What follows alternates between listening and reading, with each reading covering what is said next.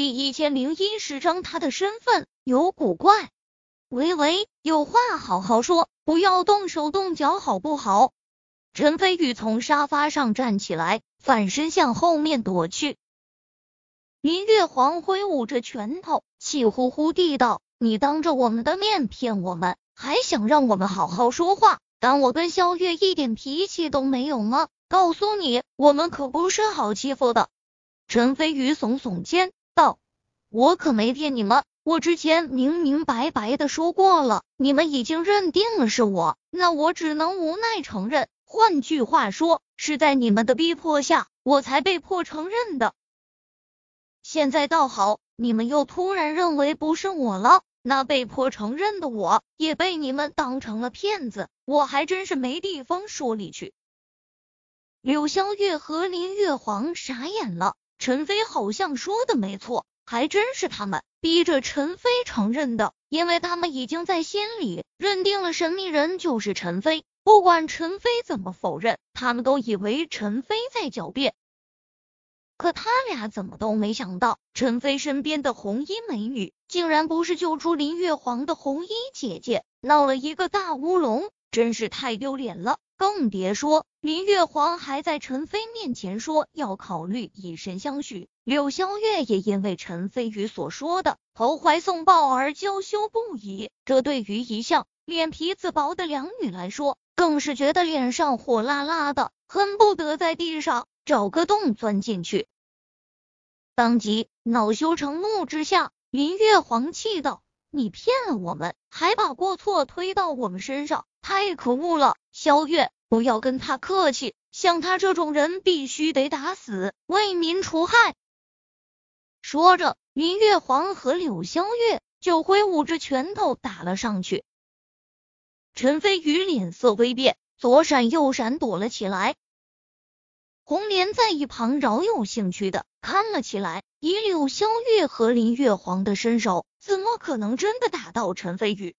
果然。陈飞宇躲闪的看似狼狈，但实际上像一个泥鳅一样滑不留手。柳湘月和林月皇非但摸不到陈飞宇的一片衣角，反而被陈飞宇这碰碰那摸摸，趁机吃了不少豆腐。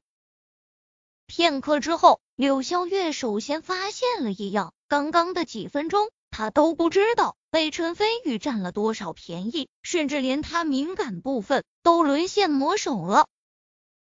他瞧脸红彤彤的，使劲瞪了陈飞宇一眼，拉住林月皇，连忙阻止道：“好了，月皇别打了，不行，我今天非得揍他一顿出出气。”林月皇累得香汗淋漓，还没发现自己吃了大亏，挥舞的小拳头就要再度向陈飞宇冲过去。不打了，不打了，这么晚了，我们也该回去了。不如明天做好准备，再来收拾他。柳萧月连忙拉住林月皇，拽着他往外面走去，同时匆忙对陈飞宇道：“我们先回去了，以后再来找你。”来到外面以后，林月光游子气愤难止，不爽地道：“萧月，眼看着我就要打到陈飞了，你突然拦下我做什么？他竟敢骗我们，真是气死我了！”我再不拦下你，你就真要被陈飞给吃干抹净了。柳萧月翻翻白眼道：“其实我觉得陈飞说的也没错。”什么？林月皇突然提高嗓门道：“难道还是我们错了？你该不会真的想对陈飞投怀送抱吧？”柳萧月俏脸一红：“你瞎说什么？其实一切的根源都怪我们猜错了。”把陈飞误认成了救你的神秘人。不过话说回来，你不觉得陈飞很古怪吗？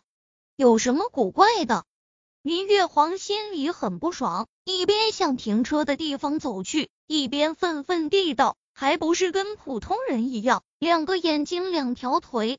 我不是说这个。”柳萧月正色道：“陈飞身边的女人竟然层出不穷，先是长林省秦家的秦雨欣。”再有就是千家姐姐，现在又突然出来一个成熟妩媚的红莲，她们一个个都是顶级的大美女。按理来说，他们最不缺少的就是追求者，可是他们竟然心甘情愿待在陈飞身边，你不觉得奇怪吗？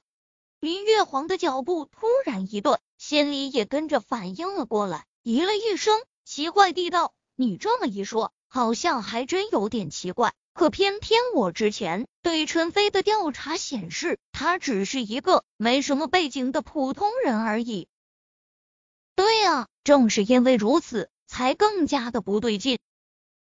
柳萧月眼眸中。闪过睿智的光芒。你觉得一个普通人能同时得到这么多绝色美女的垂青吗？几乎没有任何犹豫，林月皇立即摇摇头，绝对不可能。这不是单纯医术高深就可以做到的，至少也需要相当深厚的背景才行。这不就得了？柳萧月猜测道。有没有另一种可能？就是陈飞的背景足够深厚，深厚到能够随意修改自己的身份背景，不让别人调查出来。不是没有这个可能性。林月皇轻蹙秀眉道：“我明天去找我爸，让他亲自出马去调查陈飞的背景。以他在燕京的人脉，只要他愿意，能把陈飞祖辈十八代都给查出来。我倒要看看他有多少事情瞒着我们。”那我就恭候佳音。柳萧月点点头，其实他内心还有一个猜测，那就是救出林月皇的红衣姐姐，有可能也是陈飞身边的女人，只是没让他们亲眼见到。当然，这个猜测就连柳萧月都觉得不太现实，也就没有说出来。很快，他就和林月皇一起坐上车离去了。却说别墅内，陈飞宇坐在沙发上，精神力释放出去，将柳萧月和林月皇先前的对话听得一清二楚。他嘴角翘起一丝笑意，想着是不是要给柳天凤打个电话，让他提高一下自己的身份保密等级，免得真让林月皇他们把自己的身份给查出来。红莲主动坐到陈飞宇的腿上，挽住他的脖子，咯咯笑道：“我刚刚是不是妨碍你泡妞了？我可是听得清清楚楚，一个说要以身相许，一个说要投怀送抱，真是羡煞旁人。”没错，红莲是听到林月皇和柳香月的话后才主动下来的。他今天才刚和陈飞宇确立了关系。对他来说，这一天意义非凡，不希望有另外的女人也在同一天跟陈飞宇确立关系，所以他才会突然走下来搞破坏。陈飞宇也是很聪明的人，第一时间就猜到了红莲的用意，不过他丝毫不生气，相反，红莲这种难得的小女人心态还平添了几分俏皮可爱，笑道。你来的正好，他们要真的猜到是我让赤练救了林月皇，反而会带来一些麻烦。那就好。红莲痴痴而笑。就在陈飞宇准备搂上红莲纤腰有下一步动作时，突然香风一闪，红莲一个翻身从陈飞宇怀里起来，咯咯笑道：“我继续去房间里大做内事了，今晚你就独守空房吧。”话音刚落，他已经咯咯笑着向楼上跑去。陈飞宇摇摇头，真是个妖精，迟早把他和琉璃一起给办了。当然，他也只能在这里说说狠话，别说把红莲和琉璃一起给办了，单单一个琉璃，他就远远搞不定。只听吱呀一声，卫生间的房门打开，司景千家裹着浴巾走了出来。潮湿的头发上还有几滴水珠，当真是清水出芙蓉，美的天生丽质。尤其是服用了水运丹，排掉体内杂质后，四景千家肌肤越加的白皙透亮，整个人都年轻了好几岁，颜值与气质更上一层楼。而在水运丹的神奇功效下，他也将永远保持在颜值巅峰的状态。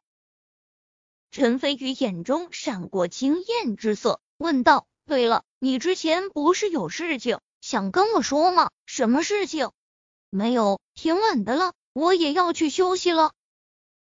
司景千家淡淡说完，就向自己房间走去。经过洗澡的时间，他已经冷静了下来，清楚一旦告诉陈飞宇，他就失去了退路，再也走不掉了。再加上他刚在洗澡的时候，还听到陈飞宇和柳萧月等女打闹的声音，心里没来由的升起一股对陈飞宇不满的情绪。所以综合考虑之下，四景千家才突然冷淡下来，之前想说的话也烟消云散。看着四景千家走回自己的房间，客厅里只剩下了陈飞宇一人。他摇摇头道。忽冷忽热，女人啊，戏词还真是复杂。第二天一大早，陈飞宇及时跟柳天凤通了电话，告诉他林家打算调查自己的身份，让他把身份保密等级提高一些，免得被查出来。他刚挂断电话，手机铃声突然响了起来，而且还是个陌生号码。接通之后，传来一个意料之外。却又情理之中的声音：“陈先生啊，我是苏文江，今天中午在天光院订了一个包间，不知道陈先生是否有时间来赏脸？”陈飞宇想了想，他的确答应过苏文江跟他好好聊一聊，而且他也想说服苏文将这一位传奇中期强者为他所用，便点头应承了下来。好，苏文江大喜过望。那在下就在天光院恭候陈先生的大驾。吃过早饭之后，司景千家便接着去古然集团帮助袁丽飞处理杂事了，而红莲也有自己的事情要去外面处理。等到快中午的时候，陈飞宇便自行前往了天光院。天光院位于燕京北四环，属于星级酒店。苏文江选中天光院。来作为他和陈飞宇谈话的地点，足见他对陈飞宇的尊重。没多久，陈飞宇便来到了天光院的外面。苏文江已经等在了门口，他见到陈飞宇后，快步迎了上去，拱手大笑道：“多谢陈先生赏脸，快请进。”陈飞宇笑着点点头，和苏文江一同走了进去。大堂的酒店经理无意中看了陈飞宇一眼，突然浑身一震，快步走到一个角落，拿出手机拨打了一个号码：“大嫂，陈飞来我们酒店了。”“没错，我亲眼所见。”